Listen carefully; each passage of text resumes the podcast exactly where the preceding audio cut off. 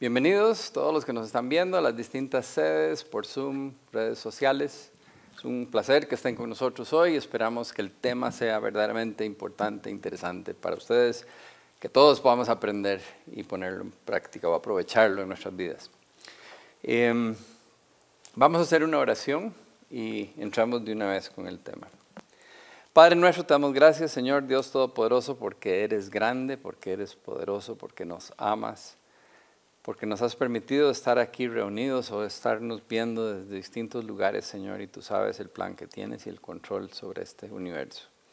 Te pido, Padre, que guíes mis palabras, que prepares nuestros corazones, nuestras mentes, que podamos eh, recibir y absorber toda esta información, procesarla correctamente, Señor, para que lleguemos a las conclusiones correctas. Guíanos, Padre, te lo pedimos en el nombre de tu Hijo Jesús. Amén. Bueno, como ustedes saben, esta semana estamos empezando con la campaña Redescubrir, ¿verdad? Y van a haber varias semanas en que vamos a estar enfocados en redescubrir la Biblia, el mensaje de la Biblia. Em, y entonces eh, consideré que era importante, antes de ponernos a estar estudiando y desmenuzando la Biblia, tener claro la importancia de la Biblia, ¿verdad? estar convencidos de la autoridad y de la confiabilidad de lo que dice porque hay gente que no está tan convencida de lo que dice ese libro. Y entonces de eso vamos a hablar hoy. Entonces, si vienen por primera vez, em, así no es. Así como hoy va a ser la charla, no es normalmente. Hoy es más como si estuvieran en la universidad. Va a ser una clase con mucha información. Eh, no, entonces, si viene por primera vez, venga otra vez la semana entrante para ver cómo es normalmente, porque hoy es fuera de lo normal. ¿Okay? Y voy a ir rápido porque es mucha información y no podemos quedarnos aquí toda la noche. Entonces, la Biblia tiene una característica de al ser un libro tan conocido, tan importante, todo el mundo tiene preconcepciones. ¿verdad? Todos tenemos alguna idea acerca de la Biblia. A usted le dicen qué piensa de la Biblia y usted tiene alguna opinión. Todos tenemos alguna opinión. Y entre esas preconcepciones, eh, tenemos este montón que tengo aquí. Hay gente, como yo, que creemos que la Biblia es la palabra de Dios. Hay gente que piensa que son puros mitos y leyendas. Hay gente verdaderamente no consideran la Biblia un, libro en que confiar.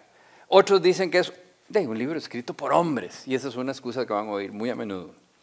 Otros piensan, no, pero sí es un libro con buenos consejos que sirven para la vida uno de los argumentos en contra es que la iglesia la ha modificado a, su gusto y que entonces lo que hay en la Biblia es nada más lo que los que dominan las religiones quieren que nosotros creamos.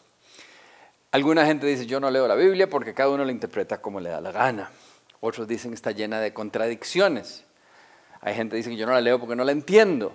Y ahí puedo seguir, ¿verdad? Con la lista de cosas que he oído, que la gente piensa, que la gente dice. Y vamos a ver que lo, peor es que la gente llega a estas conclusiones sin una base, sin, sin, evidencia. Simplemente oyeron decir de un profesor en la U de que la Biblia estaba llena de contradicciones y le creyeron. Nunca la han abierto, nunca la han leído, no saben, no, ¿verdad? Entonces, lo que yo no quiero es que nosotros como gente inteligente y pensante lleguemos a tomar decisiones sin ver la evidencia. Necesitamos ver qué es lo que nos dice la evidencia para decidir sobre una base sólida qué es lo que yo creo respecto a este libro tan importante. Entonces, supongamos que Dios enviara un mensaje por escrito para los seres humanos. El creador del cielo y tierra hizo el universo, puso gente en un planeta ahí chiquitico, una borona, y decidió, necesito dejarle un mensaje a esta gente. ¿Qué clase de mensaje sería? Bueno, yo me imagino que sería un mensaje claro, porque el creador puede comunicarse con sus criaturas. Y entonces va a ser un mensaje que podemos entender, que podemos, indistintamente del ambiente en el que nosotros nos encontremos, de que si somos muy educados o no somos muy educados, es el creador el que nos está hablando, deberíamos de poder entender ese mensaje.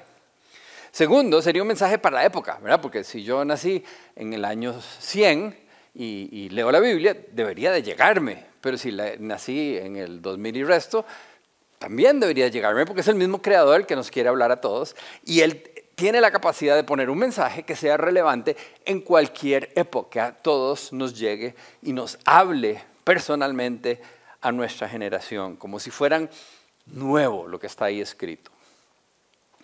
Sería un lenguaje universal, ¿verdad? Que no aplica solo para los chinos o solo para los ticos o solo para los gringos, ¿verdad? Sino que para el mundo entero, para toda la humanidad. Y debería ser un mensaje personal, ¿verdad? Que, le hable a cada uno de nosotros al corazón, a lo que yo necesito, que, sienta como que me está hablando a mí y no como que es un mensaje impersonal. Esas características que yo considero debería tener un, un libro escrito por el Creador, existe, se llama la Biblia.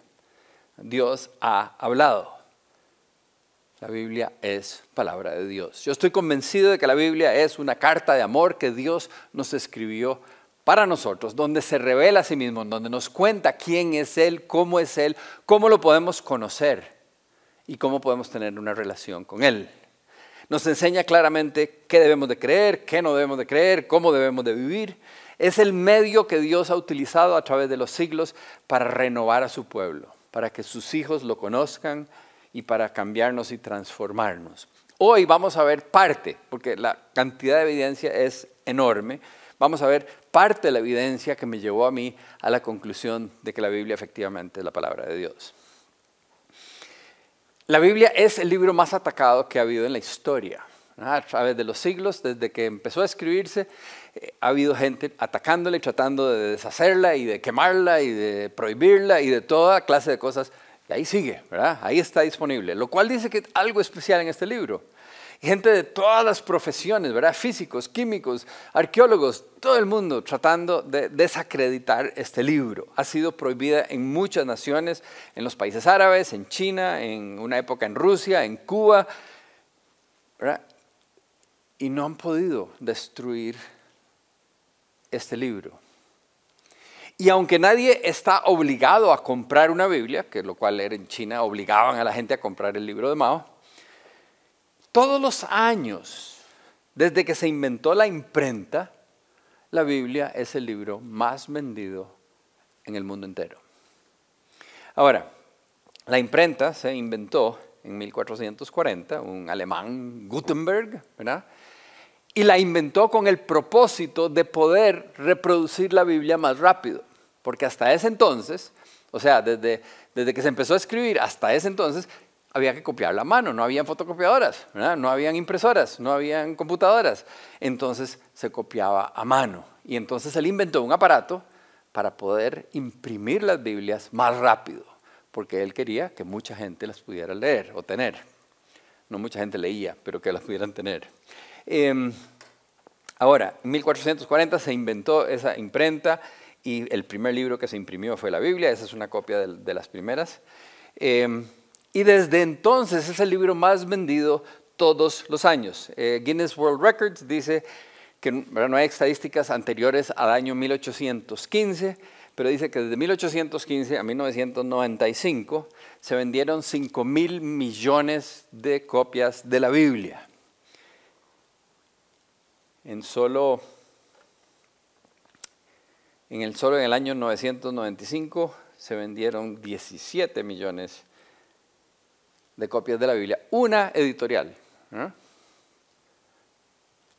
Ahora, eso no les dice nada a ustedes si no tienen con qué comparar. Bueno, el libro más vendido después de la Biblia es algo reciente, es Harry Potter, y en los últimos 20 años han vendido 120 millones de copias. En 20 años. ¿Okay? La Biblia vende más de 100 millones anuales. Eso era en 1995, ahora no tengo idea de cuánto será. Entonces vemos los números, eh, no hay comparación. Cuando ustedes ven en las noticias los bestsellers del año, nunca ponen la Biblia, porque si no tendrían que ponerla número uno todos, todos los años, sería muy aburrido. ¿verdad? Entonces, normalmente, entre comillas abajo dice, excluimos la Biblia porque no, porque no tiene sentido ponerla ahí. Ahora, ¿por qué le estoy dando estos números? Porque si ese libro se vende tanto, tanto, tanto, tanto a través de tantos años, algo tiene que tener que la hace especial. Además, es el libro más traducido, se ha traducido a más de 3.312 idiomas, eso era en el 2017, muchos de los cuales no tenían alfabeto. Entonces, algunos misioneros fueron a inventar un alfabeto para estos indígenas de alguna parte para poder hacer una Biblia que ellos pudieran entender y enseñarles a leer ese, alfabeto. Es un poco complicado. Ahora, a partir del año 2017 han venido bajando las ventas de la Biblia, no porque la gente sea menos creyente, sino porque ahora más gente la utiliza desde Internet. Entonces se venden menos libros, menos Biblias, pero se vende más eh, eh, digital. Solo la versión U-Bible, que me imagino que algunos de ustedes la usan, fue bajada 83 mil veces el día en que salió al, mercado, el primer día. Y a hoy ya llevan vendidas o bajadas más de 492 millones de Biblias. Se da cuenta de los números exorbitantes. Ahora, para que tenga una idea qué es lo que cree un cristiano ortodoxo, una persona que, que es fiel a la enseñanza cristiana, creemos que la Biblia es la palabra de Dios, divinamente inspirada, o sea que Dios inspiró a los autores que es autoritaria, tiene la autoridad de Dios y es la única norma infalible, o sea, de fe, que no se equivoca en cuanto a las enseñanzas de la fe y práctica cristiana. Ahora, siendo tan importante este libro para nuestra fe, es indispensable para nosotros aclarar hasta donde sea posible cualquier duda que tengamos acerca de su autenticidad, de su historicidad, ¿verdad? Que sea eh, que sea correcto a las cosas que dice en cuanto a la historia y en cuanto a su inspiración. Entonces vamos, como les dije, a hacer un breve recuento. No tengo tiempo para hablar de todo lo que se puede hablar, pero sí quiero darles suficiente información para que ustedes formen una opinión basada en información, en evidencia. Entonces vamos a hablar de la Biblia como, libro religioso. Una de las cosas que verdaderamente sorprenden acerca de la Biblia comparado con otros libros religiosos, es la estructura interna que tiene. Calzan, las distintas partes de la Biblia calzan juntas. Ahora, a ustedes no les sorprende eso porque desde que nacieron han visto la Biblia como un libro, pero en realidad son 66 libros escritos por un montón de autores. Entonces, a uno le dan el libro y uno dice, es un libro, tiene que tener unidad. Pero es sorprendente que tenga unidad un libro que fue escrito a través de tantos siglos, con tantos autores. Tiene un propósito definido que empieza desde el puro principio del libro hasta el final del libro. Está todo interconectado. Empieza ¿verdad? desde la creación del tiempo, todas las cosas que suceden en el pueblo de Israel, la culminación con la venida de Jesucristo, la llegada del Espíritu Santo en Pentecostés. Es, una cosa que no aparece en ningún otro libro, una estructura coherente y completa. Empieza desde que no había nada, la creación, Dios dijo, hágase, ningún libro se atreve a describir la creación. Nos habla cómo se desarrolla el ser humano, cómo Dios quería ciertas cosas, los hombres nos desviamos, nos habla de todas las tortas que nos jalamos nosotros, nos habla de cómo manda a su hijo, nos promete primero que lo va a mandar, después lo manda, después cómo va culminando y termina el libro diciendo cuando ya no va a haber nada, cómo se va a acabar todo. Es el único libro que se atreve, atreve a contarnos la historia de la humanidad desde antes que existiéramos y cómo se va a acabar todo al final. Y es un hilo coherente que lleva un propósito claro. Ahora, será una ilusión que nos imaginamos que hay una conexión en este libro. ¿Lo inventó alguien esta historia? No es posible porque fue escrita a través de siglos de siglos. No es posible que la haya escrito alguien. Entonces, esta unidad, este hilo que une con precisión la historia de la Biblia es verdaderamente una muestra de que este libro es sobrenatural. Entonces, datos históricos para que ustedes vean esa, confiabilidad. Se escribió a través de un periodo de 1500 años. A nosotros no, no nos cabe en la jupa, 1500 años. Cuando uno le dicen que una persona cumplió 100, uno es como, ¡wow! 100 años, ¿vale? Parece como mucho. Bueno, este libro se escribió a través de 1500 años, o sea que hubo gente de, de épocas totalmente distintas escribiendo, pero de alguna manera este libro tiene coherencia. Además, fueron 40 distintos autores, muchos de los cuales nunca se conocieron, porque nacieron en distintas épocas o porque nacieron en distintos continentes, porque parte de la Biblia fue escrita en tres idiomas distintos en tres continentes distintos. Ahora, imagínense las probabilidades de agarrar 40 señores que nacieron en distintas épocas, en distintos continentes, hablando distintos idiomas, y que cada uno escribiera algo y que todo tenga una coherencia y un hilo y un propósito. Eh, eh, eh, para que vean qué tan imposible es eso, imagínense que yo escojo a tres de ustedes aquí sentados, que todos son de una cultura parecida, todos son ¿verdad? medios ticos, por si acaso nacieron en otro lado, y les digo, escriban, no se pueden hablar, no se pueden mandar mensajes, no pueden tener contacto, cada uno escriba un cuento y nada más sepa que el suyo es la primera parte, el suyo es la segunda y el suyo es la tercera. Y al final lo juntamos y tenemos un bestseller. Las probabilidades son cero.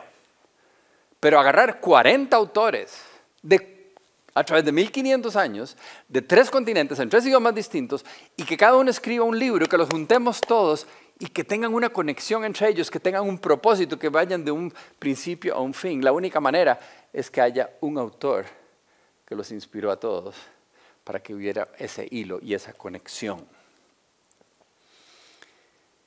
El Espíritu de Dios inspiró a estos autores y por eso tenemos esa unión impresionante que existe.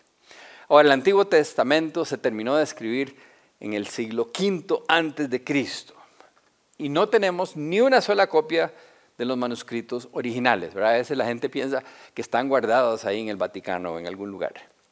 No existen, no existen eh, manuscritos originales. Pero tenemos decenas de, mm, de miles de fragmentos. y para que entiendan, cuando me refiero a fragmentos, yo escribo una carta, está en un papel, y ese papel se va desgastando. Y entonces yo le mandé esa carta a, Fer y Fernanda entonces agarra el, y, la lee y la lee y se la lee a otra gente y cuando ve que ya se le está desgastando, entonces la copia y guarda la copia y le regala la carta vieja a alguien más. Y ahí van copiando y van pasando y van, ¿verdad? Porque vamos 1500 años, ahí van pasando y van pasando. Y entonces al final estos papeles se van despedazando y van quedando pedacitos. Ya el original no existe, pero hay copias por todos lados y entonces unas copias son un pedacito de la parte de arriba, otro pedacito de abajo, y, agarrando todos estos fragmentos es que podemos recuperar los textos originales. Tenemos decenas de miles de manuscritos.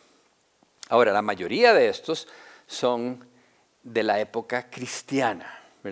Fue más o menos hasta 1947, el texto más viejo que teníamos del Antiguo Testamento, a ver, recordarles, se terminó de escribir en el siglo V antes de Cristo, o sea, como 400 años antes de Cristo ya no dejaron de escribir.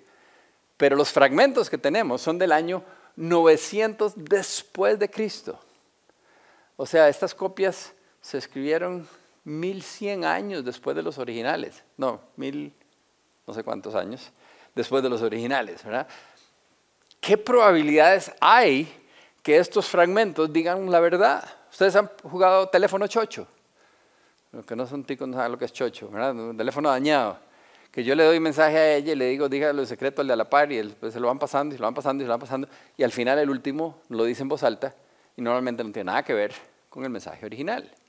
Ahora, si agarramos un texto, lo vamos copiando y copiando y copiando y copiando y copiando por miles de años, ¿cuáles son las probabilidades de que lo que existe ahora nos diga lo mismo que decía el original? Okay. 1947 se descubren los rollos del Mar Muerto. Esto es un lugar ahí cerca del Jordán, donde encontraron en unas cuevas un montón de, manuscritos viejos. Em, los rollos del Mar Muerto, que se descubren en 1947, se les hace el carbono 14 y se dice que son del año 200 antes de Cristo. ¿Okay? Todavía no son tan viejos como el cierre del Antiguo Testamento, que era 500 años antes de Cristo, pero se acerca. Y resulta que ahí en ese año 200 se encuentran un montón de textos de la Biblia entre esos manuscritos. Y entonces tenemos fragmentos de 200 años antes de Cristo y fragmentos de 900 años después de Cristo. hay 1100 años de diferencia. Ya podemos comparar y ver qué tan exactos son las traducciones que tenemos ahora. perdón, los fragmentos que tenemos ahora. 1100 años. ¿Qué creen ustedes? ¿Qué tan parecidos eran? resulta que al 99% de exactitud. Y las diferencias que existen es que, digamos, en vez de decir caballo, dice caballos, unas diferencias así tan diminutas que en nada cambiaban el significado del texto original. Esto lo que nos dice es que las copias de las copias de las copias de las copias son extremadamente confiables. Porque la gente, se llamaban escribas, la gente que se dedicaba a copiar la Biblia antes de que existiera la imprenta, ellos estaban convencidos de que lo que estaban copiando era la palabra de Dios. Y si se equivocaban podían cometer una herejía. Entonces, lo hacían, ¿verdad? De hecho, copiaban letra por letra para no equivocarse. Sabían cuántas letras A por ponerles un ejemplo, había en esa página. Entonces al final cuando terminaban contaban todas las AES a ver si sumaba. Sabían, porque como eran copias de copias de copias ya tenían todo apuntado, tenían números. Tienen que haber tantas AES, tantas X, tantas, ¿verdad? Y hacían todo el conteo. Y con una sola que no les saliera bien, votaban y empezaban a copiar otra vez. Eran tan cuidadosos que en 1100 años no varió el texto. Y eso nos dice que las traducciones que nosotros tenemos hoy, que están basadas en estos manuscritos, son muy probablemente al 90 y resto por ciento de exactitud lo que originalmente se escribió en el Antiguo Testamento. Ahora, el Nuevo Testamento, las primeras cartas que escribieron fueron las de Pablo alrededor del año 50, o sea, como 20 años después de que se murió Jesús, empezó a escribirse. Se terminó de escribir en el año 100. Como en el caso del Antiguo Testamento, no tenemos originales, no existen. Pero tenemos más de, vamos a ver, el Nuevo Testamento tenemos más de 5.000 fragmentos eh, del Nuevo Testamento. Y escritos muy cercanos a las fechas originales. Y se siguen encontrando, todo el tiempo están encontrando más. De hecho, en enero del 2015 se encontraron unos fragmentos del Evangelio San Marcos, lo cual ayuda a estar más tranquilos en cuanto a lo que tenemos nosotros escrito en la Biblia. Ahora, un argumento que he oído, y lo he oído personalmente en distintas épocas, de gente no creyente que me han dicho, la Biblia está toda cambiada, la, iglesia la ha modificado a su conveniencia. Eso es una estupidez. Si a ustedes les han dicho eso y, los han convencido, despiértese, porque es una estupidez. O sea, no hay otra palabra para eso. Es imposible que una persona pueda modificar el contenido de la Biblia porque nadie tiene los originales, porque hay 5.800 fragmentos repartidos alrededor del mundo. Usted va a los museos en Londres y hay unos cuantos fragmentos, van a los museos en Israel y hay otros fragmentos, van al Vaticano y hay otros fragmentos, van a los museos en Estados Unidos y hay otros fragmentos, están repartidos alrededor del mundo. Entonces, si el Vaticano decidiera agarrar un fragmento y cambiar lo que dice ahí, no va a coincidir con todos los demás fragmentos que están alrededor del mundo nadie puede cambiar lo que está ahí escrito. Entonces, no se crean esas estupideces. Ahora, comparado con otros libros de la antigüedad, la Biblia es por mucho el mejor documentado de todos los documentos. Tal vez nunca han oído hablar de estos nombres, a menos que ustedes hayan estudiado historia, pero hay ciertos señores famosos, Tucídides es uno, que es como el padre de la historia, escribe, mucha de lo que uno lee, los libros de texto de historia en el colegio, están basados en lo que este señor escribió y unos cuantos más. Lo que él escribió y el manuscrito más antiguo que tenemos de Tucídides, hay un hueco de 1500 años. O sea, el señor escribió la historia de lo que había pasado en Grecia y que ta, ta, ta, ta, y se murió.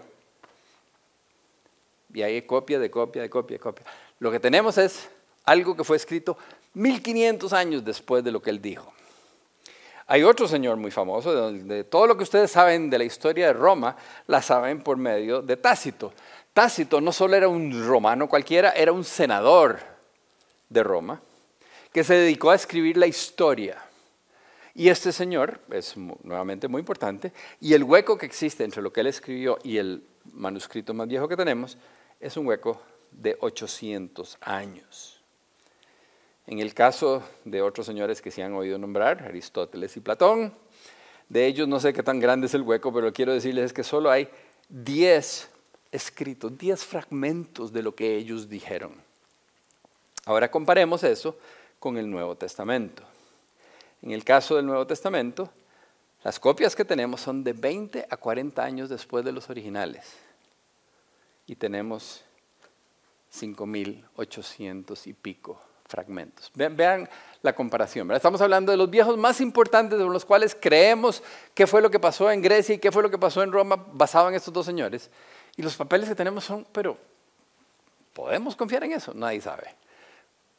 Solo hay una copia de lo de Tácito. Hay diez copias de lo de Aristóteles y Platón. Y todo el mundo habla de Aristóteles y Platón, ¿verdad? El amor platónico y todo eso.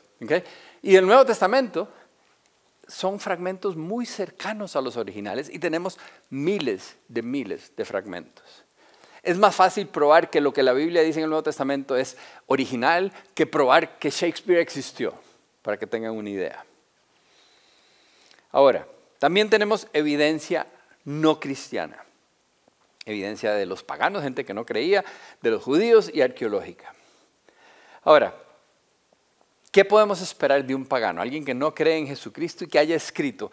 ¿Qué va a escribir? Estamos hablando de Tácito, este señor romano, que le digo que era un senador del, Imperio Romano, que escribe la historia. Uno esperaría que hable de los senadores, de los, ¿cómo se llama? los césares y del cómo conquistaron y cómo mataron, y cómo, pero que mencionen a alguien que nació por allá en un rincón del Imperio Romano. Pero en el año 100 Tácito escribe, el nombre cristiano viene de Cristo, quien fue ejecutado en tiempo de Poncio Pilato, en el reino de Tiberius, el procurador. Eso es exactamente lo que dice la Biblia.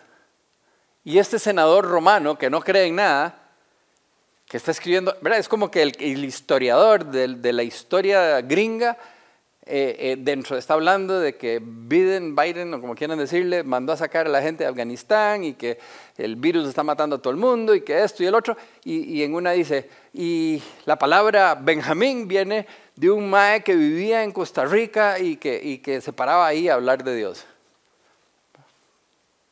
¿Cuáles son las probabilidades? A menos que ya para el año 100 el nombre de Jesús era conocido en el imperio romano había causado un impacto. Y Él nos está contando la realidad de las cosas. Hay gente que duda que Jesús existió. Es imposible, Hay que ser bruto. Porque si los historiadores no creyentes nos hablan de Jesús es porque existió. Ahora, podemos dudar que si era el Hijo de Dios, que si resucitó, pero que existió, existió. Seutonio, otro historiador romano en el año 120, escribe de que tenían problemas eh, con los judíos por un tal Christus. Y el emperador, el, el emperador de Bitinia, que era un área en lo que ahora es Turquía, en el año 110, escribe que los cristianos no cometían crímenes de ningún tipo, pero se rehusaban a alabar al emperador, se reunían a cantarle a Cristo como si fuera Dios. Ven las descripciones, calzan con la realidad de lo que son los cristianos. Ahora, los judíos también escriben acerca de Jesús. Eh, lo lógico es que escribieran en contra de Jesús, porque los judíos no quisieron aceptar, bueno, algunos judíos no quisieron aceptarlo como el Mesías. Y el historiador más famoso de ellos eh, de aquella época eh, se llamaba Josefo, y él dice que Jesús practicaba la magia, ¿verdad? porque hacía cosas que parecían magia, sanaba enfermos. Bueno, eso también dice, que engañaba a la gente, que sanaba a los enfermos, tenía discípulos, que le agregaba a la ley judía, que reclamaba ser el Mesías. Interesante que este historiador judío dice que Jesús reclamaba ser el Mesías. Y hoy día hay gente diciendo, no, Jesús nunca dijo eso. Que fue ejecutado y que se decía que se levantó de entre los muertos. Ahora también la, evidencia arqueológica ayuda se encontró un edicto imperial, eso es como un decreto del, César de aquella época, y se le hizo el examen de, fechas, y fue escrito entre el año 20 y el año 50 después de Cristo. Ahora, ustedes se hacen números, ¿qué pasó entre el año 20 y el año 50 de la era cristiana? ¿Qué pasó ahí? Crucificaron a Jesucristo, ¿ok? Y este edicto imperial lo que dice es, no se deben de perturbar las tumbas de los muertos. ¿Por qué le iba a importar al César si la gente perturba las tumbas? Bueno, este edicto imperial no apareció en Roma, apareció en Nazaret. No sabemos, pero da la impresión de que es una reacción a la revolución que estaba sucediendo a raíz de la resurrección de Jesucristo. En el año 79 explotó un volcán en el sur de Italia, el Vesubio. Varios pueblos quedaron cubiertos en ceniza. En el pueblo de Pompeya uno puede ir a visitar y se ve ahí la gente preservada bajo, ahí hay una turista viendo a un señor preservado eh, bajo la ceniza. En los edificios, como pueden ver, tienen los frescos y se, se, puede reconstruir cómo se vivía en el año 79 en el sur de Italia. Dentro de lo que descubrieron ahí encontraron una iglesia, una iglesia cristiana. Y en una columna de la iglesia está el Padre Nuestro completo, igualito a como lo tenemos nosotros en la Biblia. Estamos hablando del año 79. Jesús murió en el 30, 30 y pico. O sea, habían pasado 40 y resto de años y ya el mensaje se había ido desde Israel hasta Roma, que no era como ahora que se montó en un avión y se va, ¿verdad? Tenían que irse por barco, en caballo o lo que fuera. Llegar a Roma, convencer a la gente de que Jesús verdaderamente era el Hijo de Dios para que empiecen a creer en Él, reunirlos, que crezca el grupo suficiente para que digan, ok, hagamos una iglesia, convencerlos de que suelten plata para construir la iglesia, construir la iglesia, ¿verdad? Que no había máquinas para construir como hay ahora. Y en esa iglesia tallar el Padre Nuestro en una columna. Y en el año 79 ya estaba esa iglesia construida. Entonces podemos ver que en 40 años el Evangelio llegó desde Israel hasta Roma y creció, floreció a tal grado que ya tenían iglesias y que el texto que tenían ahí en la columna es igualito al que existe hoy. O sea que el texto se ha preservado tal como lo tenemos en la Biblia. Han habido muchos otros descubrimientos arqueológicos que lo único que hacen es reforzar la historicidad de los evangelios. En varias ocasiones han habido gente burlándose de la Biblia por ignorancia y eventualmente aparece algún descubrimiento que dice, no, ustedes están equivocados. Por ejemplo, en Juan capítulo 5, versículo 2 se habla del estanque de Betzata.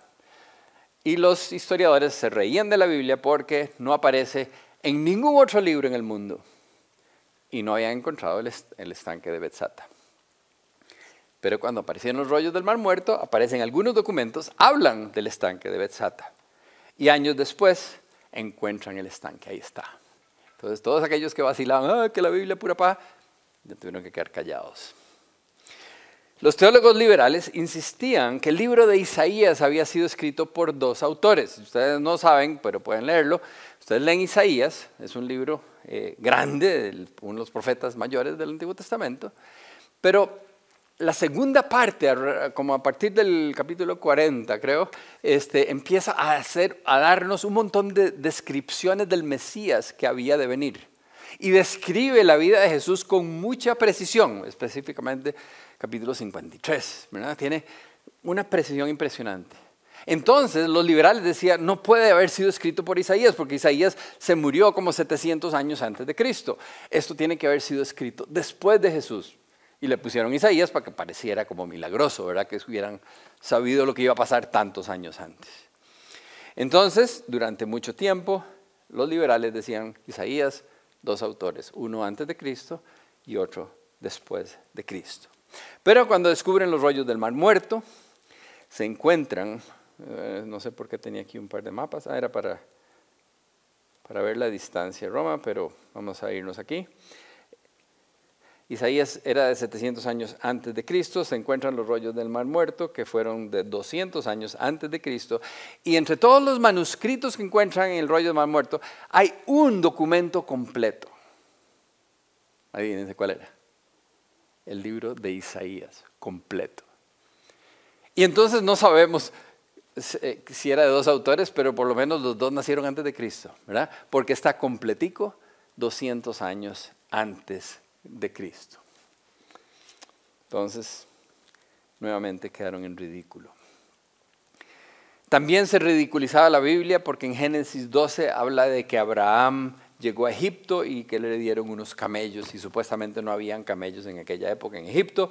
Después apareció un cráneo le hicieron los exámenes 2000 años antes de Cristo, después encontraron unas cuevas con unos dibujos de camellos 2500 años de Cristo. Los camellos eran los que no creían en lo que decía la Biblia. Em, No sé si ustedes han leído la revista Time, ya nadie lee revistas, ¿verdad? pero todavía está en línea. Time Magazine es una revista bastante liberal en Estados Unidos. En diciembre de 1995 tiene la portada, dice así, eh, ¿qué tan confiable es la Biblia? Algo así dice, no me acuerdo las palabras exactas.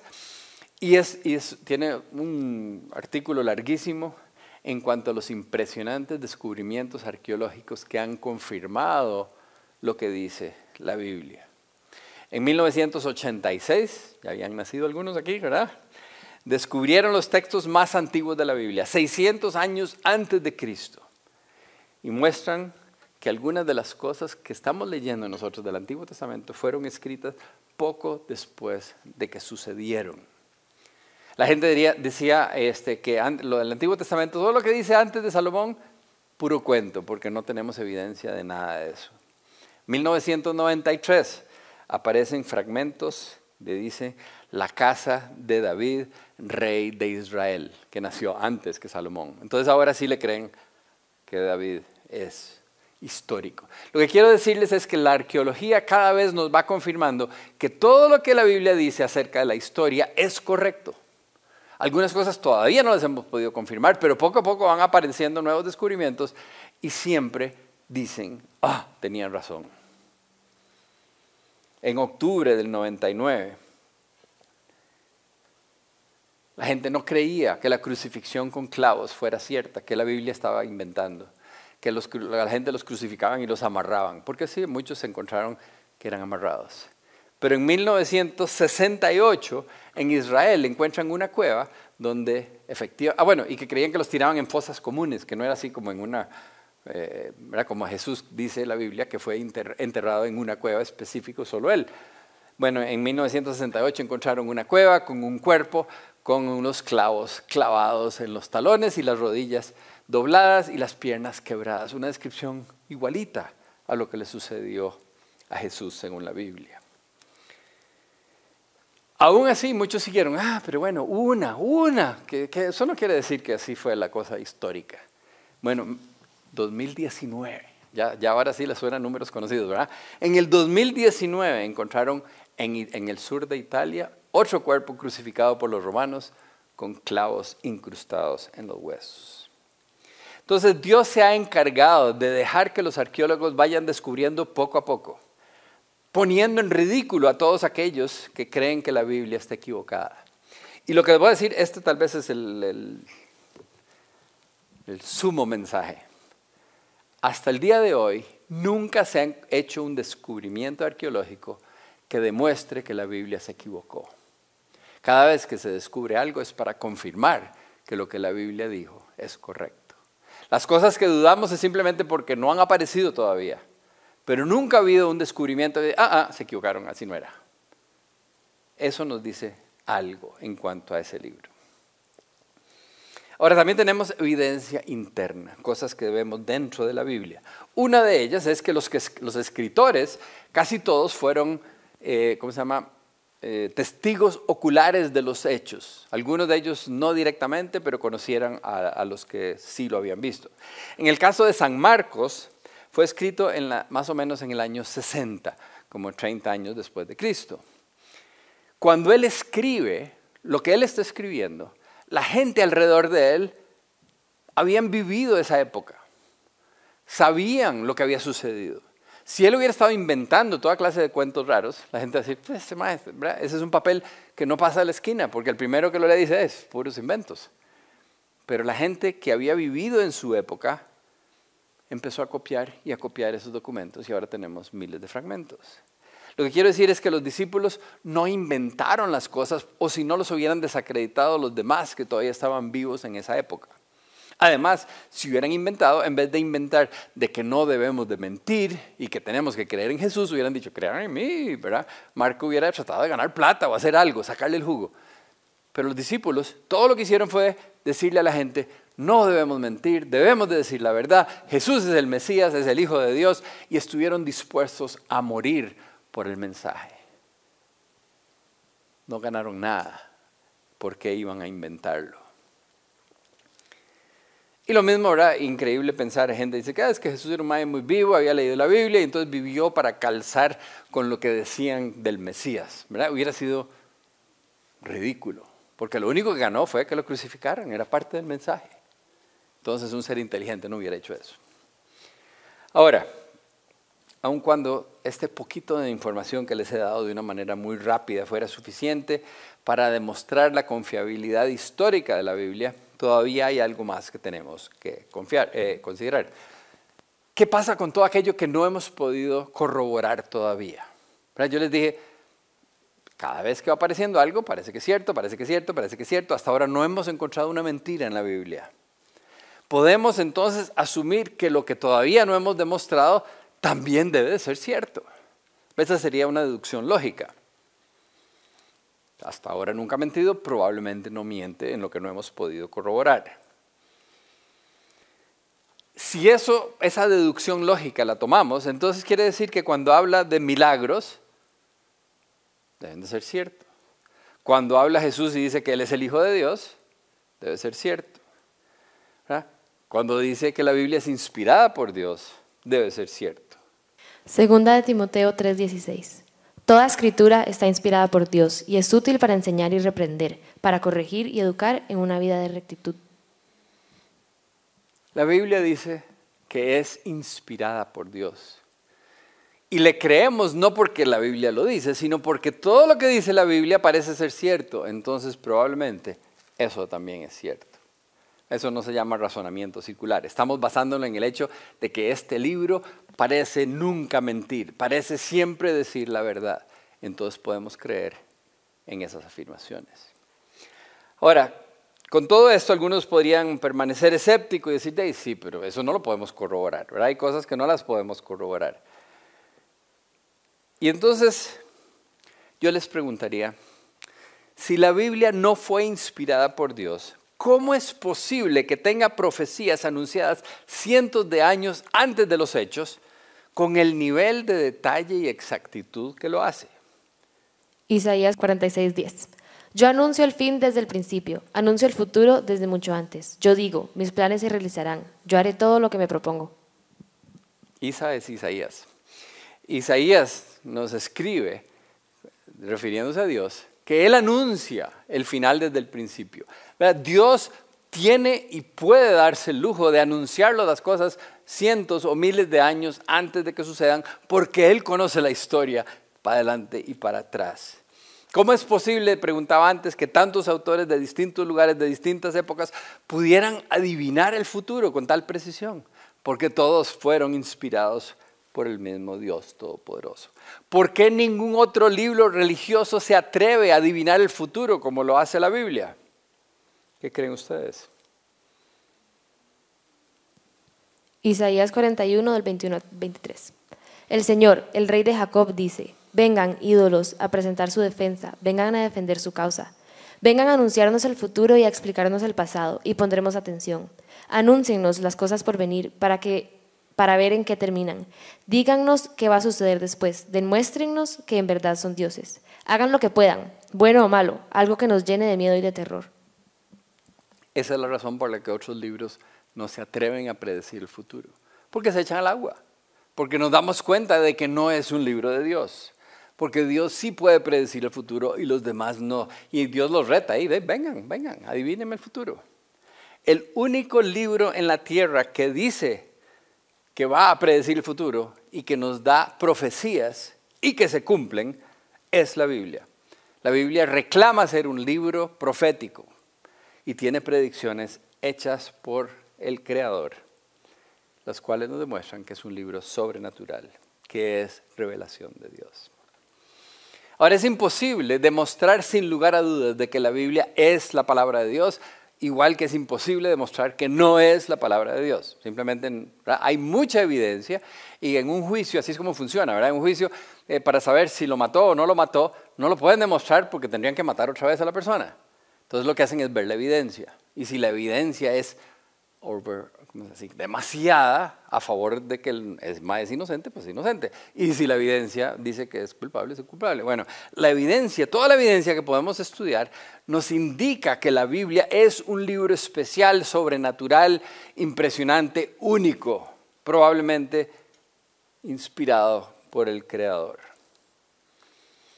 Entonces, aunque no podamos, si hay alguno aquí muy escéptico viéndonos por allá y no puede aún con toda esta evidencia aceptar que la Biblia sea inspirada por Dios, lo mínimo que tendría que aceptar es que es un libro diferente, único, espectacular y debería considerar muy seriamente qué es lo que dice, leerlo, estudiarlo y después decidir lo que quiere creer. El problema es que la gente, la lucha que tiene contra la Biblia no es por lo que si fue Dios o no fue Dios, es por el contenido, es porque les choca lo que dice. A la gente le molesta lo que entiende de la Biblia. Nos cuesta aceptar algo porque no calza con lo que yo quiero creer. La prueba máxima, máxima de que la Biblia es la palabra de Dios es que funciona, es que transforma vidas es que billones de personas a través de los siglos la han leído y la leen diariamente, la estudian a detalle y declaran que Dios es el Señor y que ese libro ha transformado su vida. Y yo les puedo contar, yo en, los ratitos que llevo aquí, conozco cientos de cientos de personas que declararían eso. Pero a través de los miles de años que tenemos de tener la Biblia, hay billones de personas de los distintos lugares de la tierra, de distintas eh, carreras, gente inteligente, gente educada, gente estudiada, y todos afirman lo mismo. Este libro es inspirado por Dios, este libro transformó mi vida para bien. Si usted no está convencido de que la Biblia es así, yo lo retaría, cómprese una Biblia. Léase el Evangelio según San Juan con calma. Venga para que esté oyendo lo que hablamos y decimos de la Biblia aquí. Y si después de un mes no está convencido, me la trae y yo, se la, le devuelvo la plata. Nada más me trae la factura para que no me cobre muy caro. ¿Eh? Porque estoy seguro de que la Biblia se defiende sola. La Biblia no vuelve vacía. Su palabra impacta los corazones. Tenemos que considerarla con cuidado.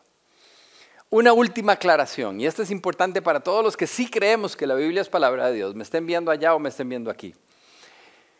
Si yo creo que la Biblia es palabra de Dios, no puedo escoger lo que me gusta y lo que no me gusta. No puedo decir, sí, yo creo que sí, pero no, pero Pablo era un machista, eso no lo creo.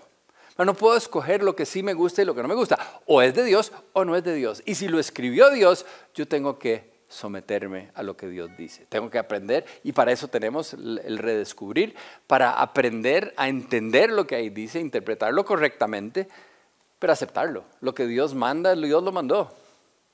No puedo escoger lo que yo quiero. Si estamos convencidos de que es la palabra de Dios, tenemos que confiar en sus promesas y someternos a sus mandatos. La Biblia es la palabra de Dios y es la mejor base sobre la cual podemos construir nuestra vida. Vamos a orar. Padre nuestro, Señor Dios Todopoderoso, yo te doy gracias por este libro impresionante que nos has dejado, por haber sido no solo amoroso para enviarnos a tu Hijo a morir en la cruz por nuestros pecados, para darnos la oportunidad de conocerte, sino por habernos dejado por escrito el mensaje, Señor, para que podamos estudiarlo, para que podamos conocerte, para que podamos saber cómo debemos actuar, para que podamos eh, vivir la vida de acuerdo a tus enseñanzas. Te pido, Señor, por todos los que estamos viendo o escuchando este mensaje, Padre, que verdaderamente nos, llenes, nos des esa convicción de que este libro es tu palabra y que podamos ir y estudiarla con las ganas que, que podemos tener de conocer el mensaje que el Creador de cielo y tierra escribió para nosotros. Ayúdanos, Padre, a entenderla y aplicarla en nuestra vida. Te lo pedimos en el nombre de tu Hijo Jesús. Amén.